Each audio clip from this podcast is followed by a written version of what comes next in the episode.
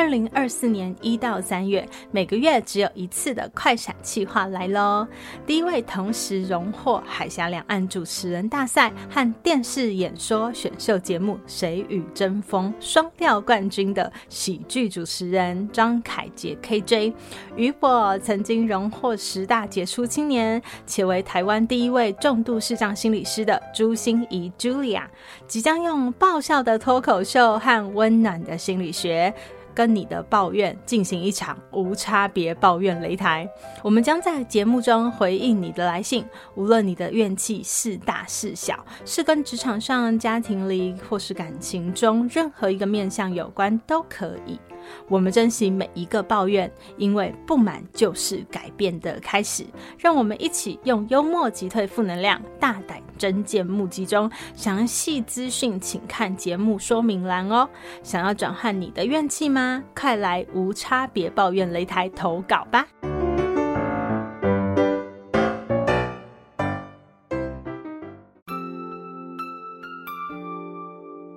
我是朱心怡 Julia，咨商心理师。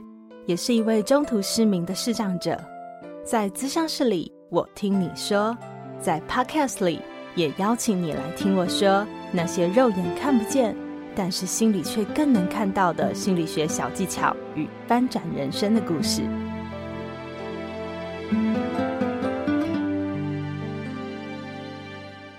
Hello，Hello，亲爱的朋友，你好吗？我是朱心仪 Julia，咨商心理师，欢迎收听朱心仪说心里话。新年快乐，Happy New Year！呃，我总觉得今年的年假好像是比较短一点点吼，以前好像有超过一个礼拜，所以感觉我们就可以蛮多时间呃不知所云啊，然后滚来滚去啊，然后发呆啊，就是闲着没事做的感觉哈。可是今年好像每一天都有事情可以做耶。我晓得你今年的年假有给自己做什么样的计划安排，做些什么样的事呢？我还记得哈，以前我爷爷奶奶在世的时候，对我们来说过年真的非常重要。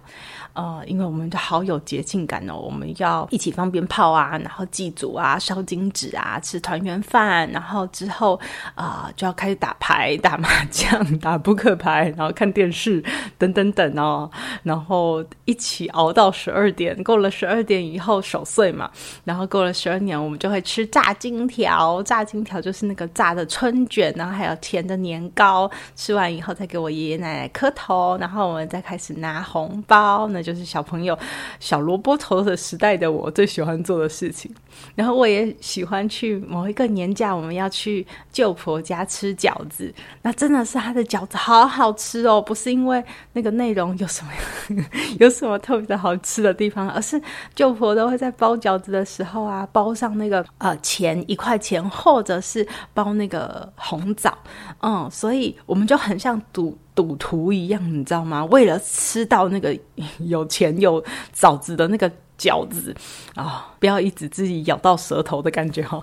然后反正就是本来只能吃十个饺子的我，都可以吃到三十个，就是为了要吃到那些饺子。那吃到这些饺子可以做什么呢？就是啊、如果你吃到，就可以去跟舅婆领红包。然后虽然只有一百块的红包，可是以小萝卜头那个时候的我，就觉得啊，好棒哦！就是有一个新年新开始，相信今年一定会非常的幸福。不晓得过年对你来说有什么样的回忆呢？现在哦，我们的年味好像没有以前那么的浓厚，因为有很多以前的风俗啊，长辈们啊都已经相继过去了。但是我们就有很多很多不同的方式，能来庆祝我们的新年。对我们来说，新年不管怎么过，但是都有一个非常重要的意义。不晓得你有没有做，就是我们的回顾与展望的时机了。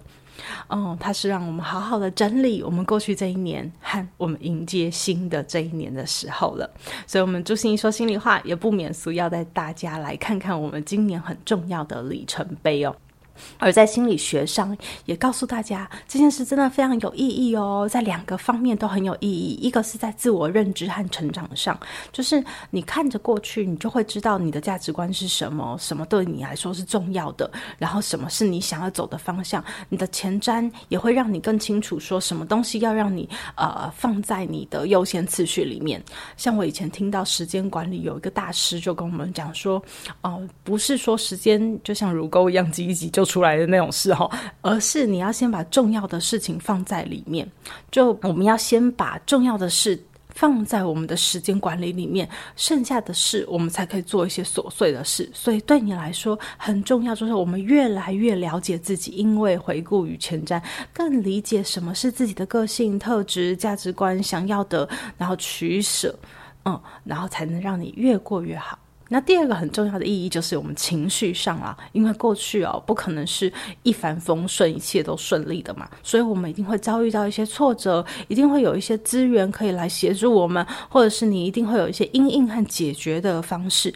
所以如果你能够把这些东西都收好，那其实在增强你的心理韧性，哎，就是让你知道哦，我可能会遇到什么样的挑战，什么样的压力，可是原来我都有些方法可以解决的。如果有一些成功经验，你。更要把它好好妥善保管呢、啊，好，它就会是你以后在面对的时候，你心里的一种呃资源，很好可以让你使用的力量。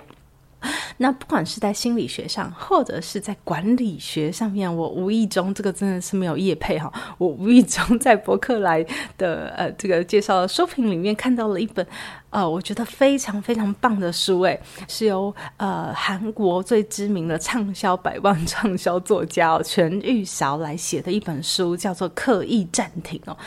呃，这个全玉韶啊，他是三星集团从这个基层员工一直干到了常务理事。那他的生活里面，他觉得真的有非常多的停滞不前的时候，或者我们遇到瓶颈无法突破的时候，或者有时候我们就在穷忙瞎忙，或者是我们会有一些工作倦怠，觉得热情好像不见。他觉得原来他呃，不管是他个人，他访谈了好多的企业，用很多的案例。来让我们知道，原来很重要的一件事情就是，人生不是一场马拉松。对，他说，人生不是一场马拉松，你不是要拼命跑、拼命跑、拼命跑，而是一个短程冲刺，再加上刻意暂停，再短程冲刺，再刻意暂停，也就是每一次的暂停都会让你下次跑得更好。那那个暂停就非常重要，才是让他能够不停地往前冲刺、突破瓶颈很大的原因。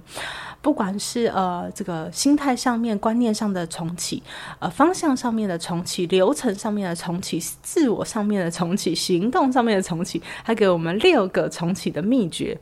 跟大家自首，我是没有看那本书啦，哈，我只是看了书评而已。可是就觉得哇，收获好多哦，因为对我来说。我现在也是啊，就是我常常遇到挫折，常常遇到瓶颈，尤其是我们现在朱芯仪团队有这么多人，我们要一起来合作，然后我每个月都要发薪水，不是吗？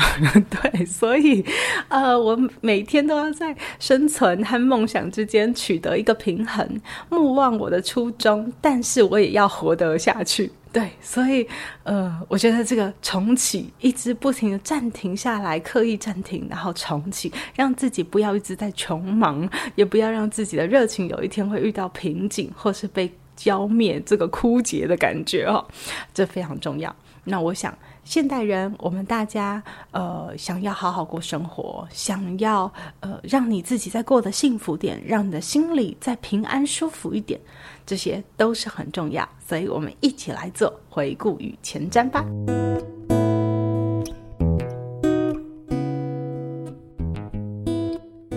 接下来我就呃一边来带你回顾过去这一年哦，我到底创造了什么样的呃里程碑。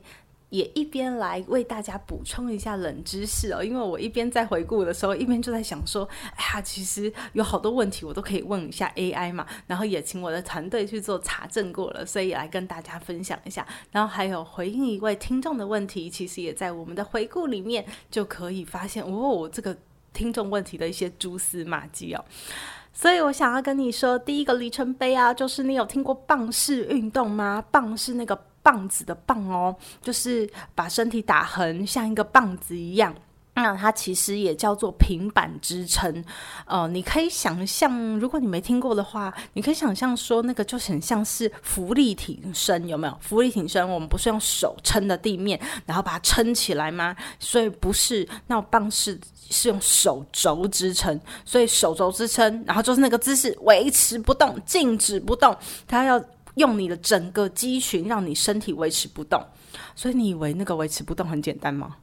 我我觉得这真的是很累，汗如雨下，真的一点都不夸张哦。呃，因为它要用到全身的肌群，尤其是一些核心的肌群，呃，比如说你的腹部、你的背部、你的臀部这几个是非常需要用力、团队合作的核心肌群。那我自己哦，已经不止一次自首过嘛，很大声的跟大家招供说啊，我真的很不喜欢运动，我真的很佩服为什么有些人就觉得运动很好，呃，就是我是不得不做运动哈，嗯，但是我也知道我现在哈再怎么做运动，我好像很难回到我少女时代那个身形了。我也知道我的右半边的肢体常常因为运动的关系就不小心运动伤害了，所以。运动真的对我来说好需要蛮天时地利人和 的配合，但是我告诉大家，运动真的让我超有成就感，而且也真的维持我的活力和体力源源的不绝哦。嗯，我的很多项运动都会让我有一些些成就感。但是我跟大家说，棒式就是我去年觉得做最厉害的一件事。我从一开始哦，年初我还只能撑十秒钟。对，你没听错，就是用那个动作撑十秒钟而已，我就已经体力不支，整个人倒地了。你你也可以试试看，你到底可以撑多少？然后呢，我今年整个运动下来啊，呃，综合所有的运动成果，我现在撑棒式摇摇晃晃、歪歪扭扭，姿势非常不标准，但是还是给大家撑了两分钟，哇、真的是要给我拍拍手啦！两分钟，你知道，真的是度秒如年的感觉齁。然后可是，呃，我一定明年好会有一些标准动作的呃棒式呃影片来让大家看。然后你们要帮我读秒哦，我真的确定有两分钟以上，到有那个成果的时候呢，我就会好大方的把它抛出来。然后大家一定要拍拍手，为我加加油，好不好？那我也呃，因为这个棒式运动非常的好奇哦，就是说，哎，真的到底有人可以做棒式做多久啊？然后我就查到了二零一八年哦，有一个捷克的治疗师，他只是为了要瘦身哦，哈，他只是为了要健康瘦身这样，然后他就去做了棒式，然后也一开始也是从很短很短的时间开始啊，可是做了五年哦，他居然可以破了世界纪录。那他现在可以做到多少呢？他居然可以挑战世界纪录哦！现在是九小时三十八分四十七秒。天哪，这是什么样的数字？九小时三十八分四十七秒，太恐怖了！好，我真的觉得我呃，我我不用挑战小时哈。我明年如果能到六分钟。也就是乘三倍，我这样业绩已经突破了三倍嘛，我这样就已经非常满足了。六分钟，这是我的教练，他达到了西哥大教练哈，他的时间就是六分钟，希望我以后也可以六分钟哦。第二个我想跟你分享的里程碑哦，就是我真的已经很少参加那么长期的一个培训课程了，但是我完成了由台湾智商心理学会呃长达一年的督导培训哦。这一年的督导培训里面有很扎实的督导的知识、督导的技能，还有很多很多的实习。嗯，然后，所以我通过了这一年的 任务以后，终于得到了我们台湾智商心理学会所颁发的合格心理师的督导的认证。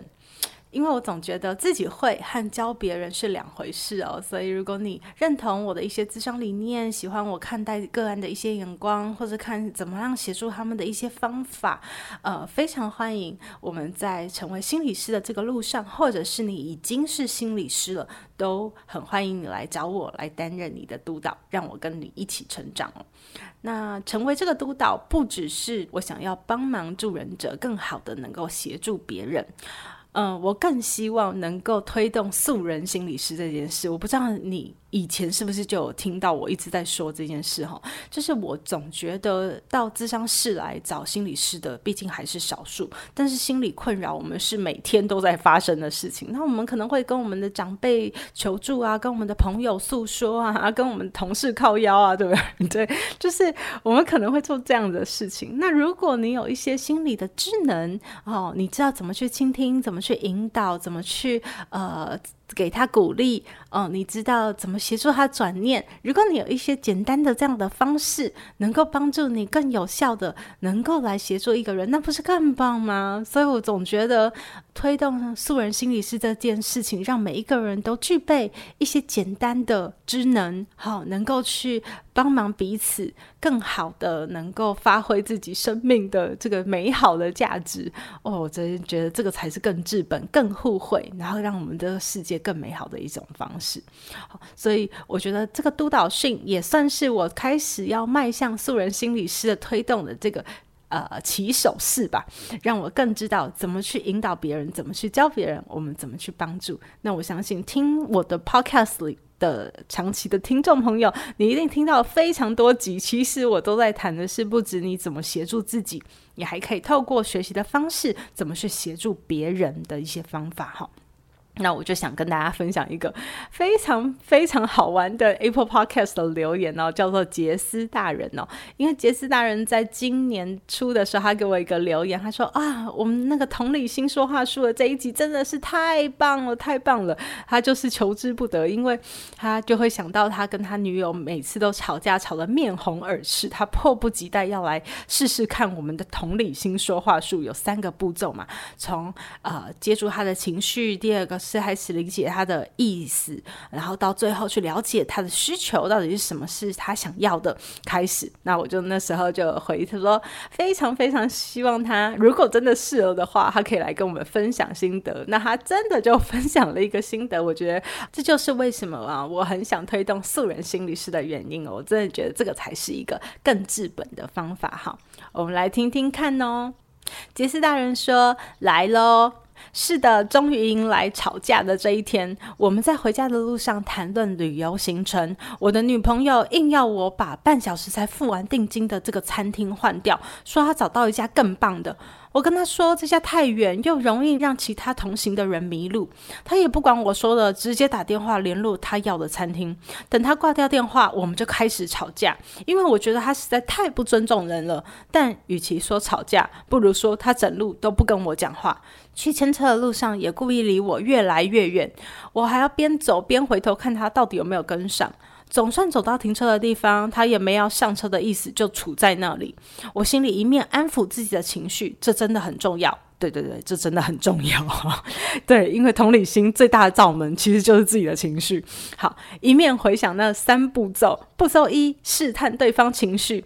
我先拉他的手臂，让他靠近我一些。好家在，他没把我的手甩掉。我就问他说：“你在生气哦？”他说：“嗯。”步骤二，理解对方的意思。我接着就问说：“你是因为我没同意你换餐厅，还是觉得我讲话太大声，所以生气呢？”哦，因为他刚才一直说我讲话很大声，显然生气的我没察觉。他回答我：“声音太大声了。”我轻声叹了口气，然后抱抱他，争执就结束了。哇，It's amazing！太神奇了，杰克。要是以前，我们一定一路吵回家，再加上冷战个几天，血流成河。而我只用心仪老师的二步骤就搞定了。你有看到吗，荣恩？这招比法杖还有用诶。这哈利波特的情节哈啊！谢谢我们的杰斯大人的分享哈。对，就是我觉得。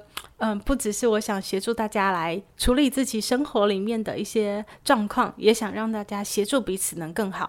那我觉得同理心说话术就是这样的一个工具哦。其实同理心说话术不是为了要让我们呃没有冲突或降低冲突，而是更好的去促进彼此的理解。像我觉得杰斯大人和女友之间哦。能不能因为这个冲突更多的理解，用同理心说话术？好，比如说，我就觉得，女友哦，她其实心里我不晓得有有这个声音很大而生气，她因为你的声音很大而生气，所以对她来说声音很大。我很多个案哦，声音很大，其实都有一些创伤经验，就是你声音一大起来，她就会捂住耳朵，或者他就会心跳加速，他就觉得你不会想跟他沟通，他就会想起你曾经造成他创伤的那几个人，他就会跟你关闭沟通大门。所以这也是个非常好的时机，让他了解一下自己。好，女友自己的状况是什么？然后了解她在这个关系里的状况。那我觉得杰斯大人也非常非常的棒，就是你开始使用了同理心说话术，所以你可不可能也更了解自己那种不被尊重的那个需求？什么时候要来好好的再沟通？好，因为这就是你的内在需求。但是你的内在需求，你只是嗯安抚了女友，但是好像没有让她知道这件事情是。会踩到你的红线的那种不被尊重的感觉。那什么样叫不被尊重？什么样又有尊重，又有商有量？你需要的只是他的商量吗？还是呃一种各持己见？就是这是你的坚持呢？对，所以这件事情更是在关系里面很需要沟通的。我常常觉得同理心不是一种要求，你不是要要求别人有没有同理心。同理心沟通，它是一种邀请。就是你愿意先走到别人的世界，哎，你生气了吗？哦，你是不是因为我什么事情而造成你生气呢？好，你是有什么样的呃情绪和感觉，和你的意思是什么？然后我们先柔软了自己。进到别人的世界，然后邀请别人进到我的世界，也来看看，那我是哪里受伤了？我是哪里不满意了？我是哪里觉得不好了？然后更促进彼此有一个更好的理解和沟通。因为我真的觉得这个世界哈，不缺乏刚硬的人、横冲直撞的人，但是这个世界的确缺乏的是更多柔软的人。那我们用柔软的人的心，才能去包覆更多刚强的心，然后也才能让我们的世界过得更好。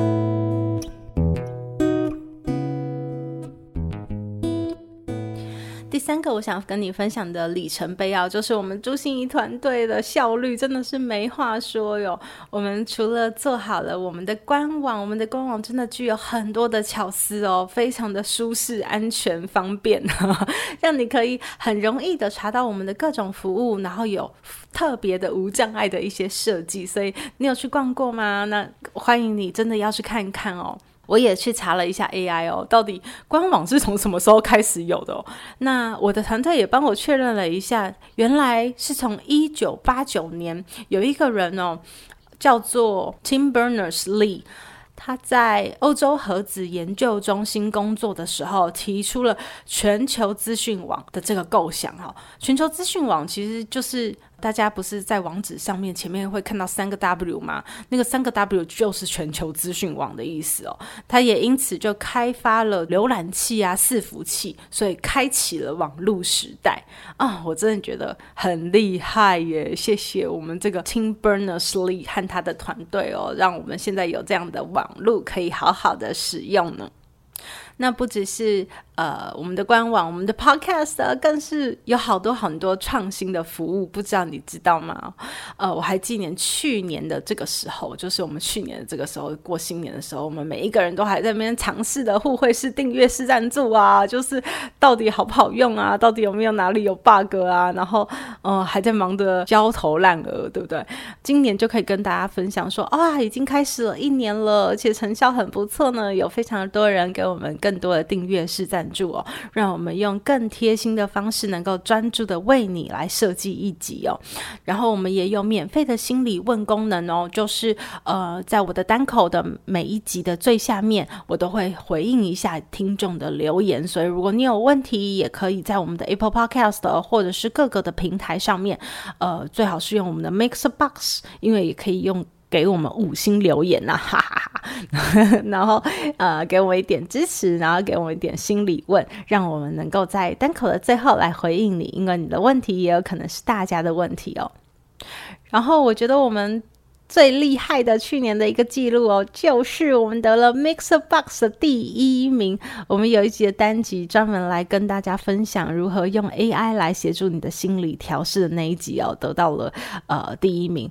嗯，对啊，AI 不可能取代心理师的角色的啦。好，可是呢，因为有时候你会觉得有一些苦啊比较难说啊，或者是哎这么晚了找不到时间啊，或者是哎你会想说别人没有必要来听你的负面情绪一直倒一直倒啊，那你就可以跟 AI 来说说话。我觉得这是一个不错的方法。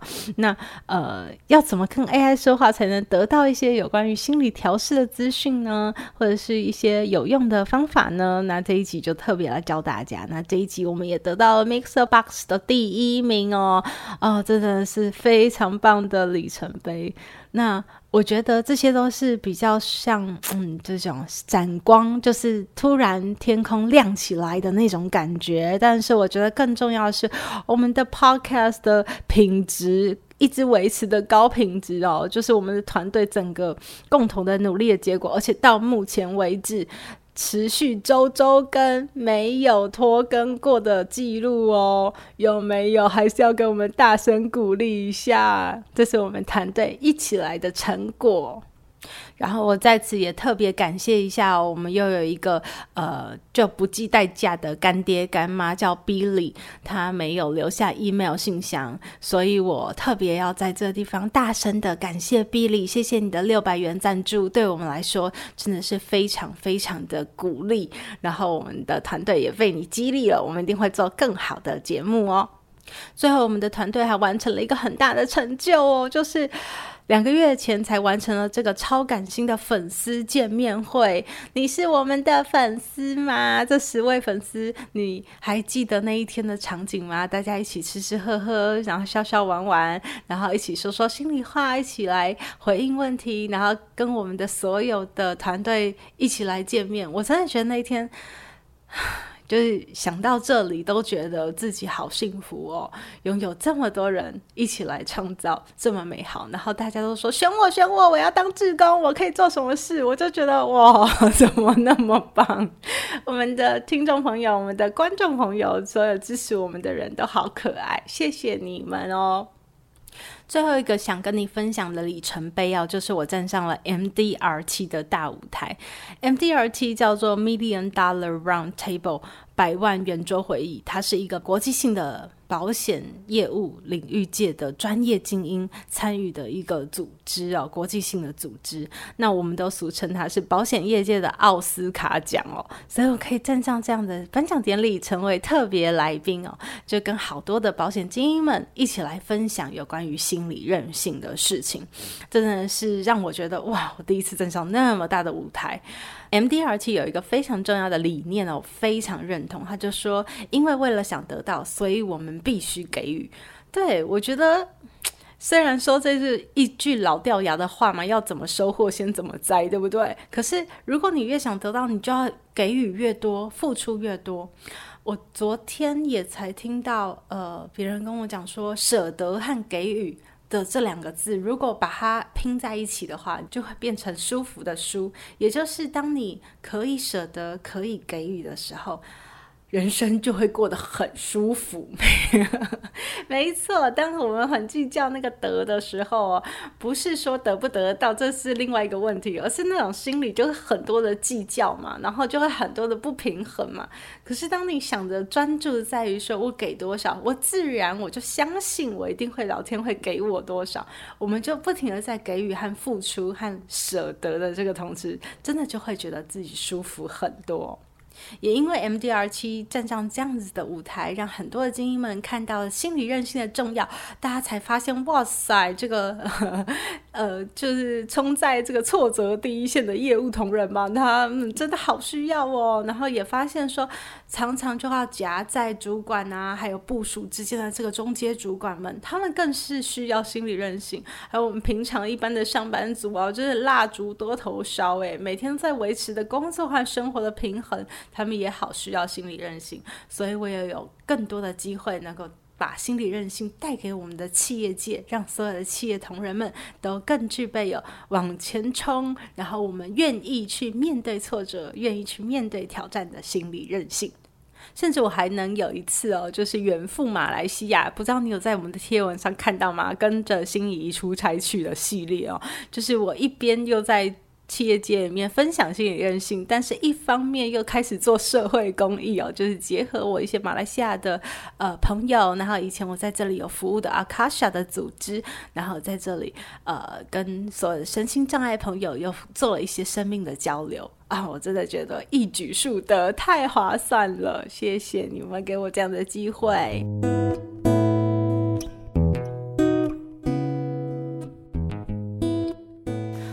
我们一起数算了，去年我们有一些重要的里程碑。下一题就会是：那今年的朱心怡，你准备做些什么呢？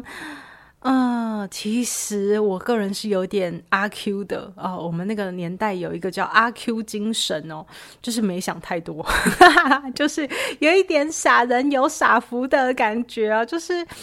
嗯，我总觉得，呃，我是一个老天非常疼爱的孩子。我只要尽心尽力做对的事，用心惜福的做正确的事，然后不停的去，呃，重新就是在我们开始说的重启，好，就是重新的去归零，然后再出发，不停的呃往正确的路上迈进。你知道，老天常常给我一些出其不意的惊喜，然后或者是还有一些神奇的安排，有一些机会就会降临在我身上。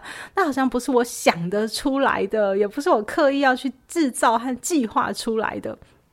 所以我总觉得我做人的事，但是我不要做天的事。然后就是我好好的把人的事情可以做好，像是我觉得我持续的进修、充电、学习，这是一定要的，让我自己的价值可以越来越多，对大家可以有越来越好的帮助。然后另外就是呃，比如说持续的产出很优秀的作品啊，我自己认为很优秀啦哈，不管我们的 podcast 啊，然后或者是我们的文章啊，呃，对我们的 podcast。现在还在我们的官网的部落格上也有转成文章喽，所以你对我们的单口如果觉得哎有好多东西，呃，想要用看的也能看得懂的话，我们都会把它转成文章，陆陆续续然后，我们会把它转成文章放到我们的部落格上。目前是每个月会有一篇新的文章。然后还有持续的扩大影响力，就是我们希望把好东西更跟好朋友分享。然后，所以呃，这个持续我们能够扩大更多的影响力，也是刻不容缓，我们不会迟疑，继续前进的脚步哦。那还有一些些。呃，今年我会有一些小小的心愿，但是还不敢大声说，因为总觉得这个是需要天时地利人和一起的互相成全，然后才能成就这些事。比如说，嗯，今年的我会想要出一本书，嗯，因为我觉得以前的那本叫《打不破的玻璃心》是在写我的故事，然后再写一些心理韧性的方式。但是我觉得这几年来，我们累积了非常多故。故事是有关于个案的故事，然后更能够贴近大家生活的。但是我还在思考，到底我要是嗯弄一个就是心理韧性的一些调试的呃自救手册，一些自自己可以当自己的心理师的一些引导自己的方式，还是我们要根据不同的领域，比如说上班族啊，他们面对什么样的处境，他们需要怎么样的心理韧性，或者在感情上面，在关系上面，在人际里面会遇到什么样的创。呃，冲突啊，创伤啊，然后或者是一些呃挫折，我们会需要怎么样的心理韧性？我还在想用什么样的角度切入才是最适合大家的。所以，如果你有任何 idea，也非常欢迎贡献给我。那另外，我也很想问你啊，如果我出书，你们会买吗？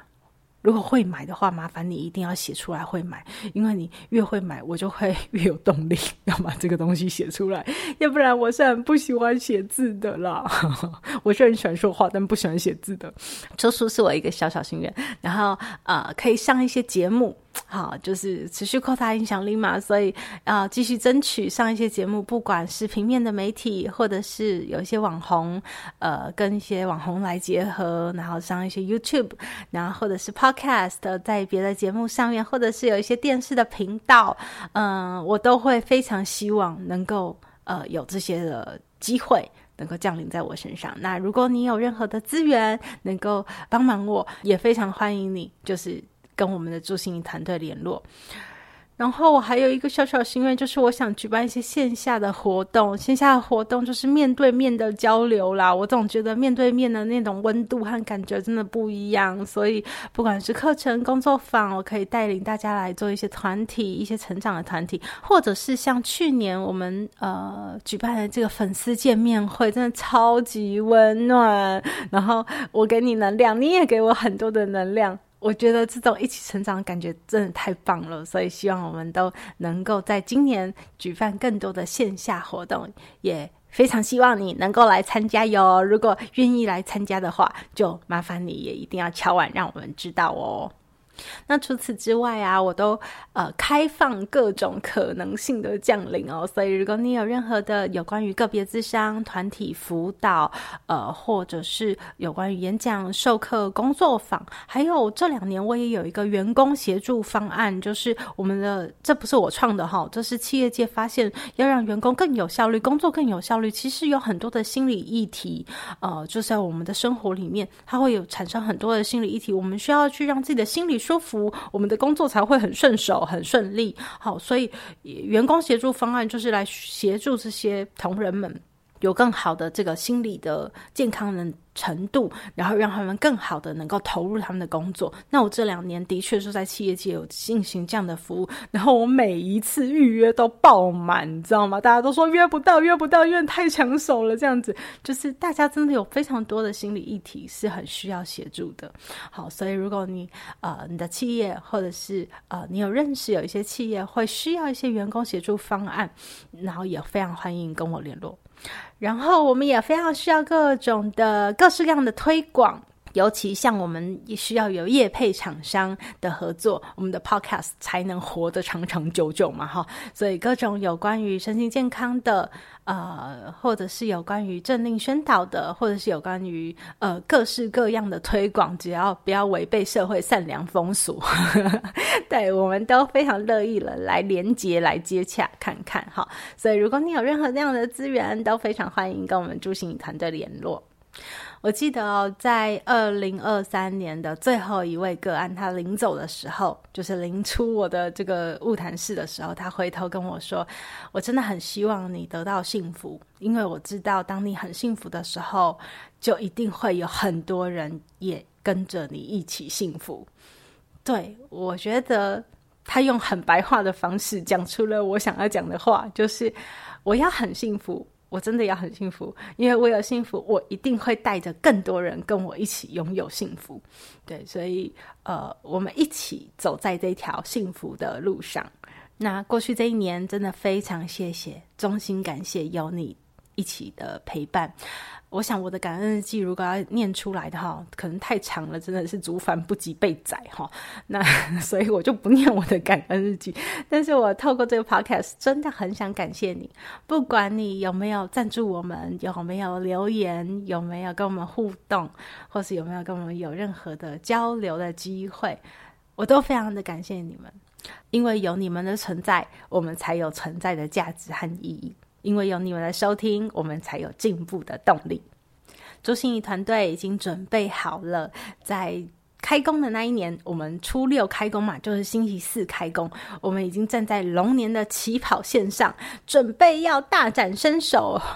准备要这个龙腾虎跃了，龙行虎步一番，没有，我也不知道鲤跃龙门嘛，哈，所有龙的都可以跑出来了，哈，就是我们已经准备好张开双手迎接各种机会和挑战了，对，所以呃，希望你也跟我们一样，准备好好过你的新的一年。那在新的一年，就祝福大家好运隆中来，财运也隆中来，所有的幸福都隆中来。我们朱心怡说的心里话，就下个礼拜再跟大家见面喽！新年快乐，拜拜！心念转个弯，生命无限宽。如果你喜欢我的节目，邀请你可以继续追踪，并且给我五星评价和留言互动。如果你也感受到我们团队的用心，可以使用自由赞助的功能，给予我们实质的鼓励哦。咨商需求、合作邀约，或想要了解更多心理学的知识与故事，节目说明栏中都有我更多完整的资讯哦。